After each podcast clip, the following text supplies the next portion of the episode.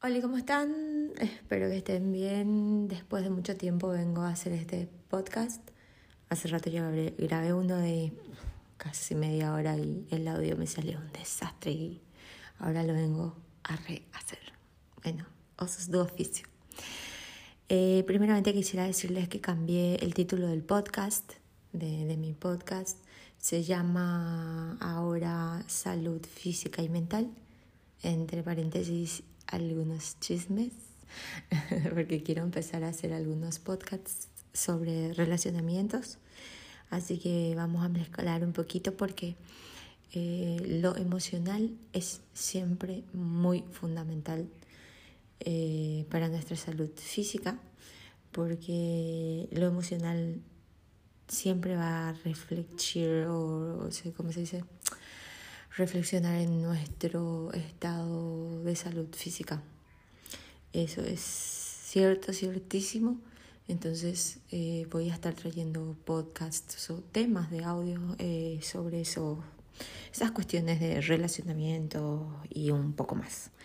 Pero este podcast de hoy es muy interesante y todos aquellos padres que tengan hijos con TDAH, que es el trastorno por déficit, déficit de atención y hiperactividad que es muy comúnmente diagnosticado a los niños, presten mucha atención, escuchen este podcast y tengan en cuenta, porque les voy a estar leyendo páginas del libro del doctor David Permuder, de su libro Alimenta tu cerebro, y hay una parte muy interesante del libro que habla sobre este trastorno y su conexión con nuestra flora intestinal, ¿verdad? con el microbioma intestinal. Y investigaciones que se hicieron en el mundo entero, en Estados Unidos, en Alemania, y que tienen mucho que ver y es muy interesante. Así que comencemos ya con las informaciones y ayúdenme a a divulgar estos podcasts para que así otras personas también se enteren de, de un poquito de cómo va el, cómo va el tema de, de, de cómo todo está siempre conectado a nuestra microbioma. Bueno, empecemos. Quizá no hay mejor forma de comprender la relación entre un sistema digestivo irritable y una mente inestable que imaginando a un grupo específico de personas, niños con TDAH. Aunque es casi rutinario que se diagnostique TDAH en adultos, en mi opinión, son los niños quienes están en riesgo porque su cerebro aún está en desarrollo. A pesar de que la depresión y el TDAH no suelen figurar en, en las mismas conversaciones, tienen mucho en común. Finalmente, algunos de sus síntomas son los mismos y comparten el mismo mecanismo subyacente, que es la inflamación descontrolada. Además, ambos trastornos se tratan con fármacos potentes que alteran la mente y no a través de la alimentación. De hecho, en ciertos casos, el TDAH se trata con antidepresivos. Y aquí va una de las investigaciones. Hoy en día, a más de 11% de los niños entre 4 y 7 años se le ha diagnosticado TDAH y a dos tercios de estos niños toman y dos tercios de estos niños toman medicamentos. Es abrumador. En la página web de los Centros de Control y Prevención de Enfermedades, la sección principal sobre el TDAH incluye datos sobre síntomas y diagnóstico. Y de ahí se pasa directamente a las opciones de tratamiento ninguna de las cuales contempla un protocolo alimenticio y tampoco se menciona la prevención una sola vez. Los niños estadounidenses, acá en específico, porque este estudio se hizo con niños de Estados Unidos, no son distintos genéticamente a los de otras nacionalidades, en donde rara vez se diagnostican casos de TDAH. Como ya se mencionó, la gran mayoría de los medicamentos para el TDAH que se consumen en el mundo se usan en Estados Unidos, lo cual no es motivo de orgullo. Nada hace la evidente, o sea, nadie se hace la evidente pregunta del millón. ¿Por qué en las culturas occidentales hay tantos casos de niños con déficit de atención dificultades de aprendizaje y problemas para controlar la impulsividad. Es obvio que el trasfondo es ambiental. Algo ha cambiado, algo que podríamos modificar. Datos recientes y aterradores revelan que más de 10.000 infantes, en este caso norteamericanos, de entre 2 y 3 años, están recibiendo medicamentos para TDAH. Tratar a los niños a tan corta edad con fármacos va totalmente en contra de los alineamientos pediátricos establecidos y prácticamente no hay evidencias de los efectos que tienen estos potentes medicamentos en el cerebro en desarrollo. Aún más perturbador es el hecho de que los niños con seguro médico estatal tienen más probabilidades de recibir medicamentos estimulantes como metilfenidato o fenetilamina que los de familias de clase media o alta. Esto implica que es más probable que los médicos con poca ética traten a los niños de bajos recursos con fármacos. Aunque las inquietudes sobre el uso de los medicamentos han popularizado el enfoque no estimulante al tratamiento del TDAH, los medicamentos alternativos tampoco son inofensivos. Fármacos como la átomo xetina traen su propio costal de efectos secundarios indeseables, a por citar algunos como mareo, falta de energía, pérdida de apetito, náuseas, vómito, cólicos, problemas para dormir, boca seca, etc. Y más allá de los efectos secundarios, las investigaciones muestran que este medicamento estimula la expresión de 114 genes, mientras silencia otros 11. Aún así, los médicos lo siguen recetando. En palabras de un equipo de investigadores cuyo medio resalta estos cambios genéticos, se sabe poco sobre las bases moleculares de su efecto terapéutico. Paso bastante tiempo en mi consultorio, dice el doctor David, tratando a niños con TDAH.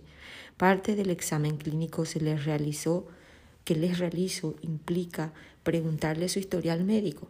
Como es de esperarse, los padres de niños con TDAH suelen decirme que su hijo tenía infecciones de oído frecuentes, para las cuales se les recetaron antibióticos.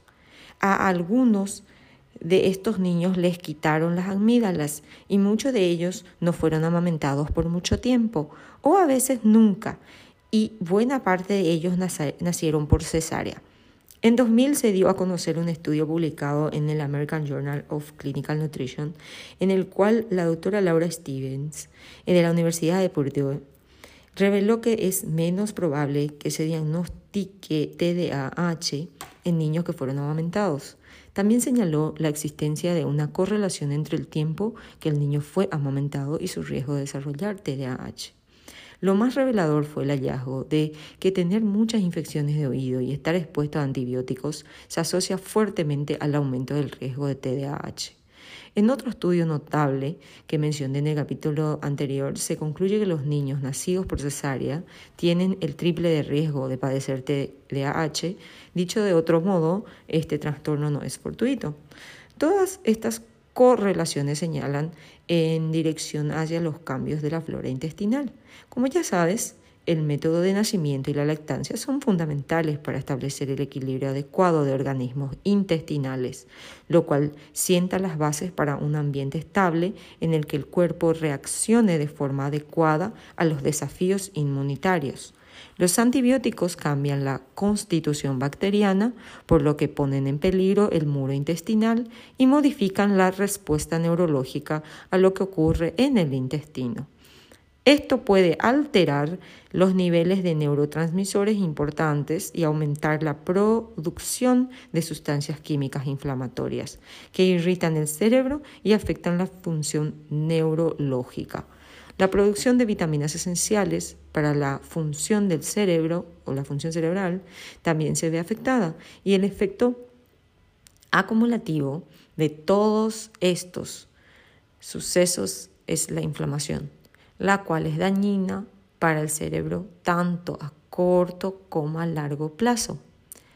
En el caso del TDAH, los individuos con predisposición genética al trastorno que sufren de inflamación crónica tienen altas probabilidades de desarrollarlo. No me sorprende que el aumento de casos vaya a la par del aumento en la, obesidad infantil, otro trastorno inflamatorio relacionado con la flora intestinal que, que se... Bueno, en fin. No te imaginas con cuánta frecuencia mis, pacientes, dice el doctor, con TDAH se quejan de molestias digestivas. El estreñimiento crónico está presente en casi todos los casos, incluso entre quienes no toman fármacos estimulantes, los cuales también fomentan el estreñimiento. Pero no soy el único que ha hecho esta conexión. En una publicación reciente de la revista Pediatrics, un grupo de científicos evaluó a 742.939 niños, 32.773 de los cuales 4.4% tenían TDAH. La prevalencia de estreñimiento era casi tres veces mayor en niños con el trastorno. La incontinencia fecal era 67% eh, mayor en este mismo grupo y no había diferencias entre los niños que tomaban medicamentos para el TDAH y quienes no tomaban. Este tipo de datos de gran escala dejan claro que hay algo mal en el aparato digestivo de estos niños y que se vincula directamente con la función neurológica. Asimismo, investigadores alemanes revelaron recientemente una alta prevalencia de intolerancia al gluten entre niños con TDAH. Los, los participantes del estudio que eran intolerantes al gluten recibieron una dieta sin gluten y tras iniciar la dieta libre de gluten los pacientes a sus, o sus padres, los pacientes o sus padres, reportaron mejorías de comportamiento y funcionamiento en comparación con el periodo anterior. Los autores recomendaron entonces hacer pruebas de intolerancia al gluten como parte del proceso diagnóstico del TDAH. También afirmaron que no se le debe considerar un trastorno en sí mismo, sino más bien un síntoma de otros tantos problemas. Y yo estoy totalmente de acuerdo, dice el doctor David. El TDAH no es más que una manifestación de inflamación fuera de control por culpa de detonantes como el gluten y los efectos derivados de un microbioma enfermo. De hecho, se ha señalado que los factores alimenticios por sí solos están implicados en el desarrollo del TDAH Además de los efectos que ya sabemos que tiene la alimentación eh, en el microbioma, los investigadores han demostrado que muchos desafíos conductuales en niños pueden remediarse de manera efectiva con cambios eh, de dieta. Entonces, em, teniendo en cuenta este, esta partecita del libro de Alimenta tu cerebro, hay padres que tienen hijos con trastorno de déficit eh, de atención o hiperactividad tengan en cuenta que podían hacer unos cambios en la alimentación de sus niños. También tienen que ver la hipersensibilidad a los lácteos, según un estudio también está mucho que tiene mucho que ver. Eh, antes de empezar a ya directamente eh, darle fármacos. Otra, otra, otro punto más de este estudio que se hizo, eh, que les voy a leer, se trata del GABA. El GABA es el importante neurotransmisor que dicen que hay una fuerte carencia de esta sustancia química en el cerebro de niños con TDAH. Un ingenioso estudio realizado por el Dr. Richard Eden, profesor asociado de radiología de la Facultad de Medicina de la Universidad Johns Hopkins, que es una universidad buenísima, eh, utilizó cierta tecnología muy sofisticada llamada espectroscopía de resonancia magnética, que en sentido figurado abre una ventana eh, al cerebro y permite a los científicos medir las cantidades de distintas sustancias en humanos vivos. Los investigadores usaron esta tecnología en dos grupos de niños entre 8 y 12 años, uno con TDAH y otro de control, y notaron una diferencia significativa en las concentraciones cerebrales del GABA en ambos grupos. El grupo de niños con TDAH tenía niveles mucho menores de GABA en comparación con el control, por lo que los científicos concluyeron que el TDAH bien podría ser resultado de la deficiencia de GABA. ¿Qué desencadena esta falta de GABA y cómo podemos aumentar sus niveles en el cerebro de estos niños? Dice. El GABA se produce en el cuerpo a partir del aminoácido glutamina. No obstante, convertir la glutamina en GABA requiere la presencia de los llamados cofactores, que son sustancias necesarias para que se produzca cierta reacción química.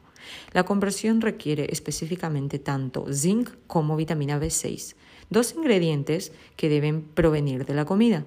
Entonces, ciertas variedades de bacterias intestinales pueden usar estos cofactores para reducir, para producir GABA, perdón. Aunque los científicos aún están tratando de descifrar qué cepas bacterianas están implicadas en este proceso, en una investigación publicada en el Journal of Microbiology, se ha descubierto que tipos específicos de lactobacilos y bifidobacterias producen GABA en, abundancia. Asimismo, estudios que usan estas bacterias en forma de probióticos han tenido resultados prometedores para reducir la ansiedad. En la actualidad se están haciendo muchas investigaciones sobre el GABA y su relación con componentes específicos de cierta impulsibilidad semejante al TDAH. Los científicos también están explorando el GABA y su potencial conexión con otro trastorno neurológico, el síndrome de Tourette. El consenso generalizado sobre por qué la falta de GABA puede tener un impacto tan importante en el cerebro es que parece ser que se trata de un neurotransmisor inhibidor que disminuye la carga eléctrica de las neuronas y hace menos probable la excitación de neuronas aledañas. La deficiencia de actividad del GABA implica que algunas áreas del cerebro eh, se sobre revolucionan y otro coincidiría sin duda con lo que se observa en niños con la excesiva actividad motriz y la pérdida de control de impulsos que, caracterizan el síndrome de Tourette. Y bueno, como se, ha dicho ya, debemos divorciarnos de la noción de que podemos arreglar nuestros problemas neurológicos con remedios farmacéuticos que interfieren con los síntomas, pero pasan por alto la causa subyacente. Sobre todo en el caso de los niños. Imagina cómo serían las cosas si pudiéramos tratar a los niños con TDAH, con una alimentación saludable, probióticos y otros complementos alimenticios, en lugar de administrarles metilfenidato. Yo digo así, mira, hay otro estudio comprometedor que dice acá también, que se publicó en 2003. En 2003, ahora ya estamos en 2021, ¿eh? Cinco años antes de que comenzara el proyecto de microbioma humano, los investigadores evaluaron a 20 niños con TDAH. La mitad de ellos recibió metilfenidato, mientras que la otra mitad recibió probióticos como lactobacillus acidophilus, y complementos nutricionales incluyendo ácidos grasos esenciales. Para sorpresa de los científicos, los probióticos y los complementos daban el mismo resultado que el metilfenidato. Los autores señalaron que los lípidos esenciales que repararon las células del revestimiento intestinal, junto con la reinoculación de flora benéfica y la administración de probióticos, podrían explicar el resultado positivo de este protocolo en niños. Esta información publicada hace más de una década sobre una alternativa al uso de fármacos potencialmente peligrosos, aunque fue un estudio pequeño y se requieren mayores investigaciones al respecto, espero que surjan más trabajos como este que refuercen la evidencia de que hay una fuerte conexión entre el DAH y el equilibrio de la flora intestinal saludable. Ya contamos con 35 años de investigación sobre el vínculo entre intolerancias alimenticias y síndromes de TDAH. Ahora solo nos falta documentar que, de qué bacterias intestinales en este programa van a entrar en este programa.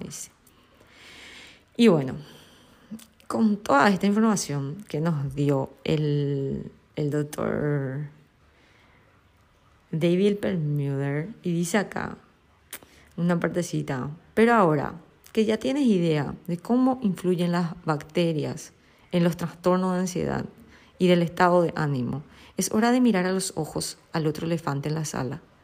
¿Qué es el microbioma? Y no, y no nuestra inclinación hacia los pasteles y los refrescos.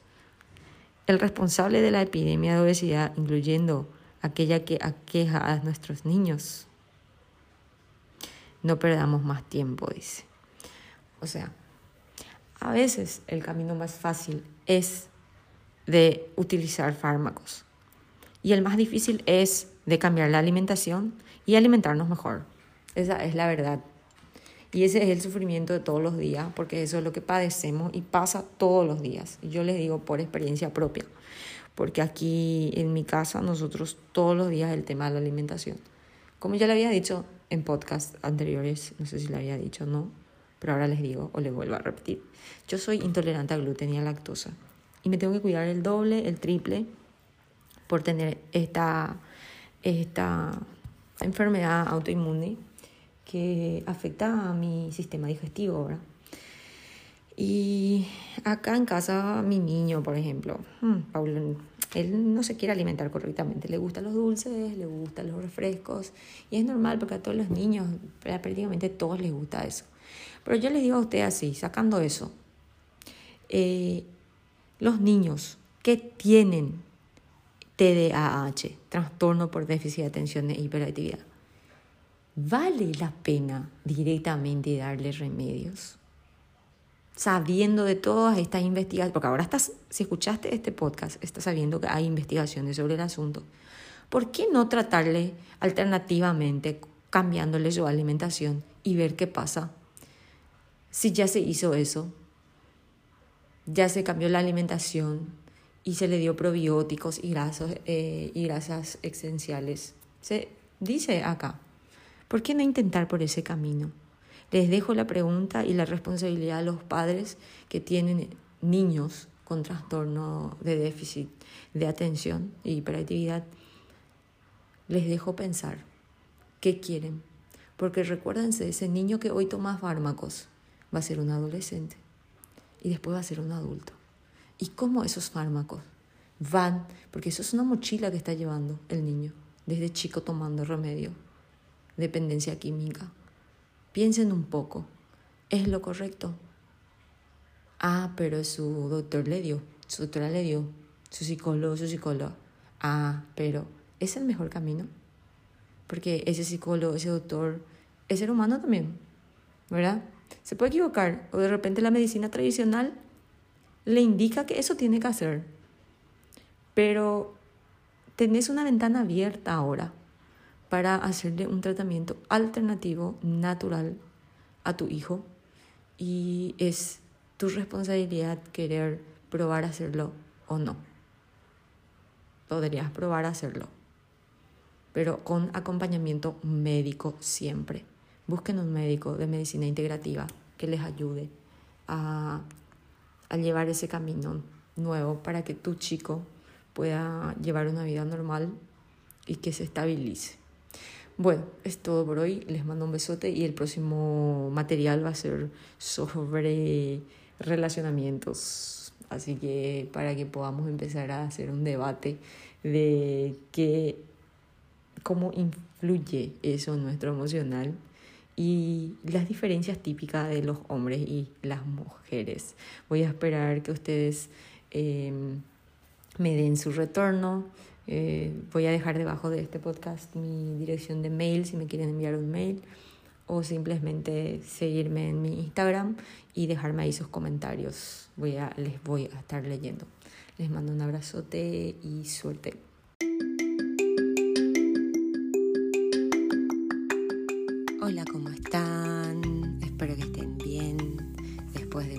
Tiempo vengo con este nuevo podcast, más un episodio en realidad. Les pido disculpa que estuve ausente, estuve de exámenes finales. Esta vida de estudiante de nutrición no es fácil, porque si quieres ser un buen nutricionista al día de mañana, tienes que adentrarte al mundo de la medicina.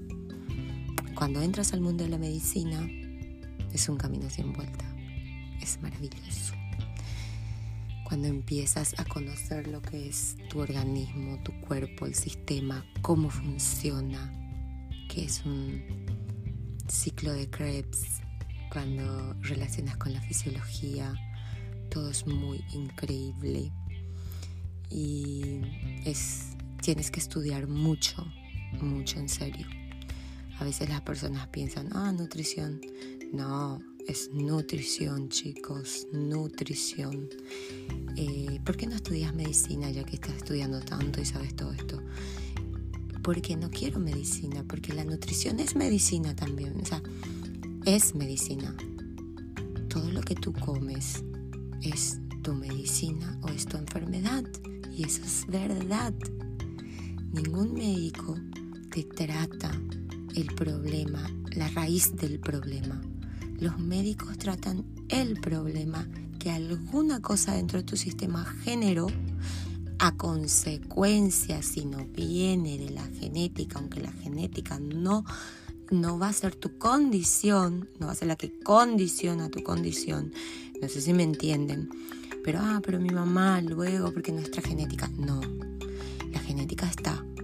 Pero si vos te cuidas, vas a saber cómo manejar esa genética no se va a despertar en ti si te sabes cuidar. Ese tema de saber cuidar nomás es ahí viene lo complicado. El capítulo de hoy se, se llama La flora intestinal puede engordarte y degenerar tu cerebro. Lo dice el doctor David Perlmutter, a quien estoy encantada con sus libros y sus aportes. Dice, sorprendentes vínculos entre las bacterias intestinales y el apetito, la obesidad y el cerebro. Como yo, sabes bien lo terrible que es la epidemia de obesidad, pues con demasiada frecuencia nos encontramos con encabezados al respecto en entrevistas y periódicos. Las cifras son tan abrumadoras que dan ganas de ignorarlas.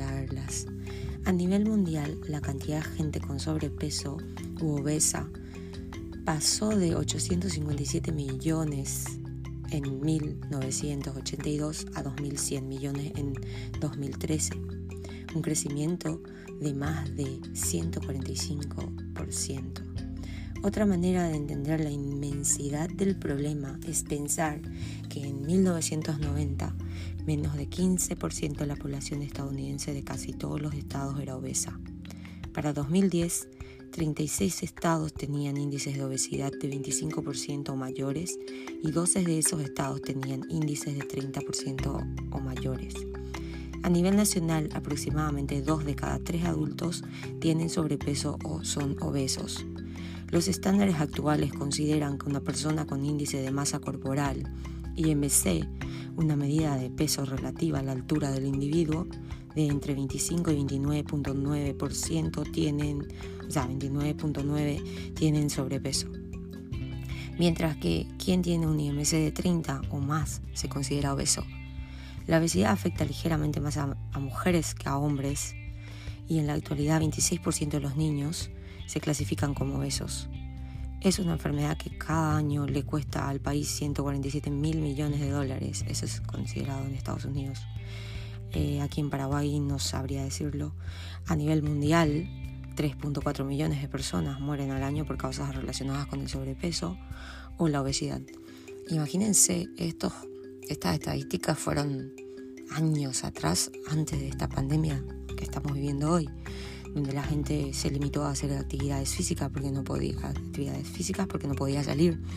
Y comíamos de delivery muchas veces y muchas comidas chatarras pues personas que antes no eran gordas hoy día son gordas eh, y están luchando para volver a su, a su peso de antes y cuesta un montón porque con el pasar del año la edad influye mucho también por eso se considera siempre que hay que tratar de mantener un peso eh, para ya estabilizar al resto de la vida, aunque esto todo cuesta muchísimo y no, es tan fácil así como para eh, hablar es fácil, pero en la práctica es un poco muy difícil.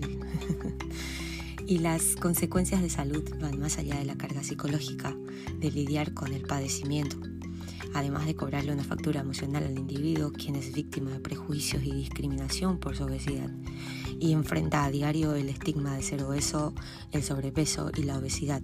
También se asocian con cardiopatías, cáncer, diabetes, osteoartritis, enfermedad renal crónica y enfermedades neurodegenerativas, incluyendo Alzheimer, que es lo que incentivó al doctor David Bermuder, que su padre, también médico, falleció de, de esta enfermedad, o sea, padeciendo esta enfermedad, que es el Alzheimer.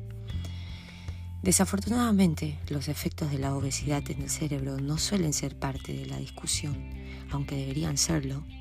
En la actualidad contamos con evidencia inconfundible e irrefutable de que el sobrepeso o la obesidad aumentan significativamente las posibilidades de sufrir deterioro cognitivo, pérdida de tejido cerebral y una gran variedad de trastornos neurológicos, desde depresión hasta demencia. La obesidad puede incluso reconfigurar al bebé en el útero. Un estudio publicado en la revista Cell a principios de 2014 demostró que la obesidad durante el embarazo puede causar en el efecto que el feto, desarrolle circuitos neuronales anormales relacionados con el control del apetito, lo que a su vez aumenta las probabilidades de que el niño tenga sobrepeso o desarrolle diabetes en su vida. Para colmo de males, investigadores de la Universidad de Oregón publicaron un artículo a finales de 2014 en donde demuestran que la obesidad durante el embarazo daña las células madres del feto, las cuales son responsables de la creación de la sangre y el mantenimiento de las funciones del sistema inmune. Durante décadas los científicos han intentado hallar una solución para terminar con la obesidad. Las farmacéuticas gastan miles de millones de dólares con la esperanza de encontrar una pastilla milagrosa que permita bajar de peso con rapidez y de forma segura sin efectos secundarios y millones de personas han vaciado sus bolsillos para comprar curas prometedoras, desde libros y revistas hasta complementos y productos televisivos que les desinflamen las, las llantitas. Nada ha revolucionado esta industria aún, pero yo creo que hay algo que podría hacerlo y quizá ya te imaginas que es restablecer el microbioma. Los hallazgos científicos recientes apuntan hacia el poder del microbioma para controlar el apetito, la salud metabólica y el peso. Tener éxito en la aventura de alcanzar el peso óptimo depende de si albergas o no microbios grasosos. Y ahí viene un tema muy interesante que les voy a estar diciendo enseñando, comentando, aportando hoy, que el título es Tribus grasas versus tribus flacas. Y aquí vamos a hablar de un estudio que se hizo. Antes de, encontrar, de entrar en detalle sobre la obesidad en el contexto del microbioma, reflexionemos de nuevo sobre la diferencia entre el niño occidental promedio y un niño del África sub sahariana rural. Ten en mente que la obesidad y el sobrepeso son algo prácticamente desconocidos en esta población africana, comparada con las poblaciones occidentales.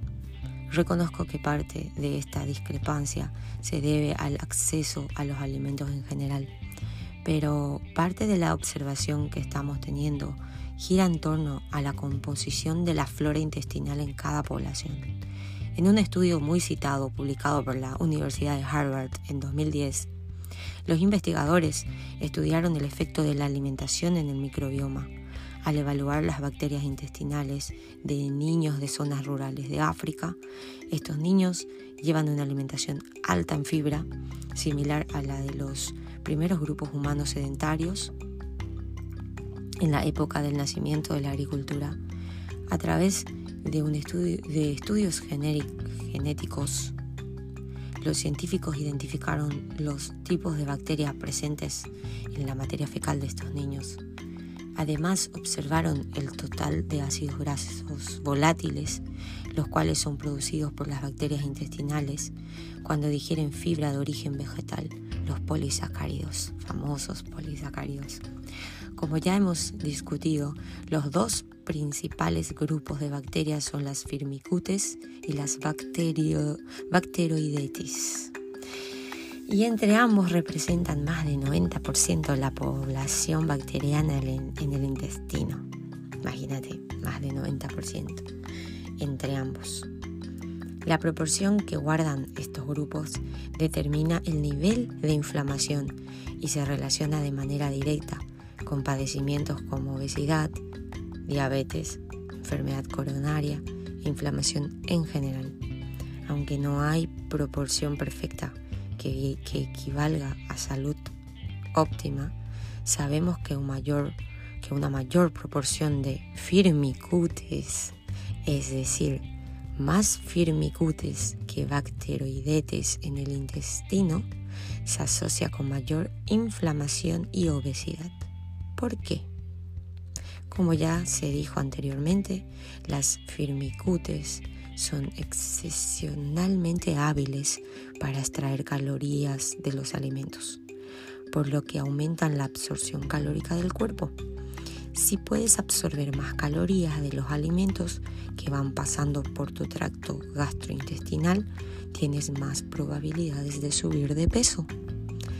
Las bacteroidetes, por el contrario, se especializan en digerir almidones de origen vegetal y fibras en moléculas de ácidos grasos más cortas, las cuales el cuerpo aprovecha como energía. La proporción de firmicutes a bacteroidetes es lo que hoy en día se considera un biomarcador de obesidad. El estudio de la Universidad de Harvard, ya mencionado, descubrió que en los intestinos de la población occidental dominan, adivinen cuál, la firmicutes, mientras que la población africana alberga mayores cantidades de bacteroidetes miremos esta información de cerca. Que las firmicutes lleven las de ganar tiene sus consecuencias, pues múltiples estudios han demostrado que este tipo de bacterias ayuda a regular los genes metabólicos. Esto significa que las bacterias de esta familia, las cuales son muy abundantes en humanos con sobrepeso, en realidad controlan los genes que tienen un impacto negativo en el, metabolismo. Básicamente secuestran nuestro ADN y arman un escenario en el que el, cuerpo cree que necesita retener calorías.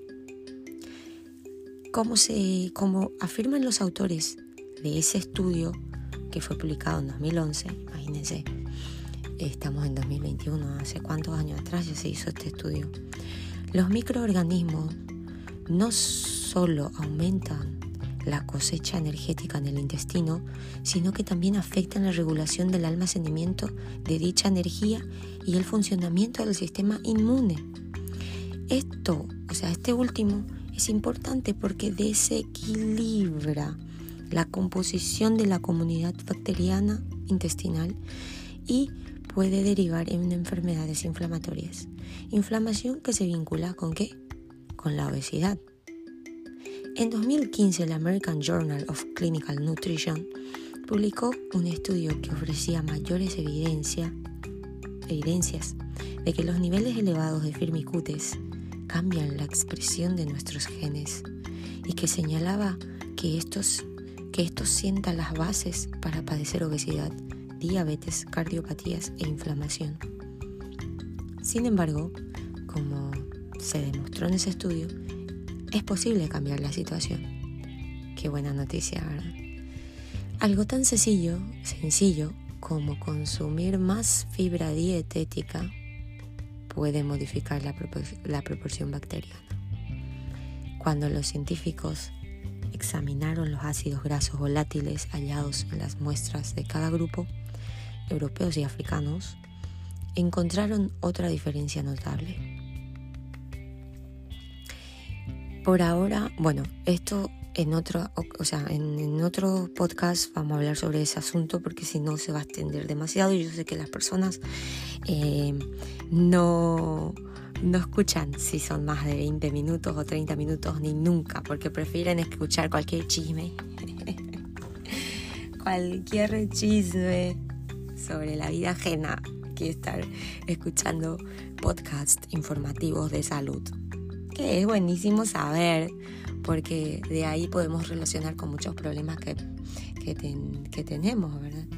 Porque hasta enfermedades como el asma puede estar relacionado eh, con la obesidad y un montón y infinitos síntomas que puede padecer una persona cuando tiene problemas en la microbiota. Normalmente los problemas en la microbiota pueden desencadenar obesidad, pero también desnutrición, aunque no lo crean, porque hay personas que de repente tienen demasiada sobrepopulación de ciertas bacterias en su intestino que hacen que sean eternamente flacas y no engorden. Y hay personas que no pueden o sea, el desequilibrio siempre es lo que nos juega en contra.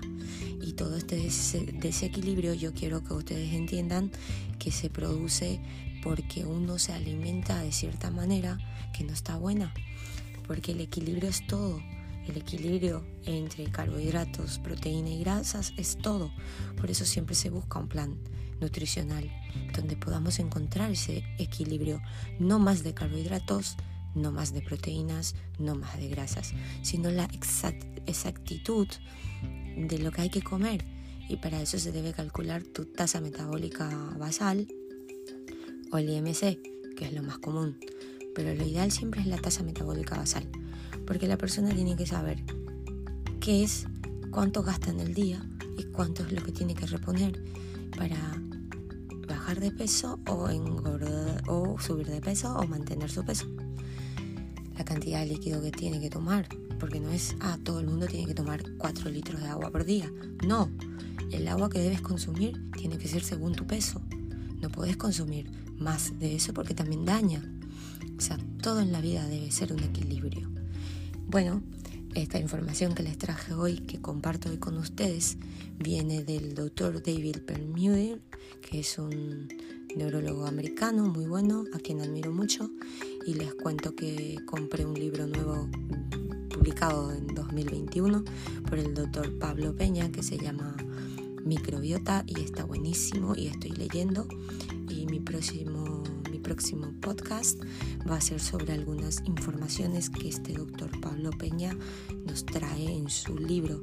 Así que les deseo un hermoso día y que les pueda ayudar esta información que les traigo. Y un beso a todos. Es todo por hoy. Y perdonen, voy a tratar de hacer más podcasts no esperar tantos meses, pero la vida de estudiante no es fácil. Eso creo que la mayoría ya lo sabe. Besito a todos.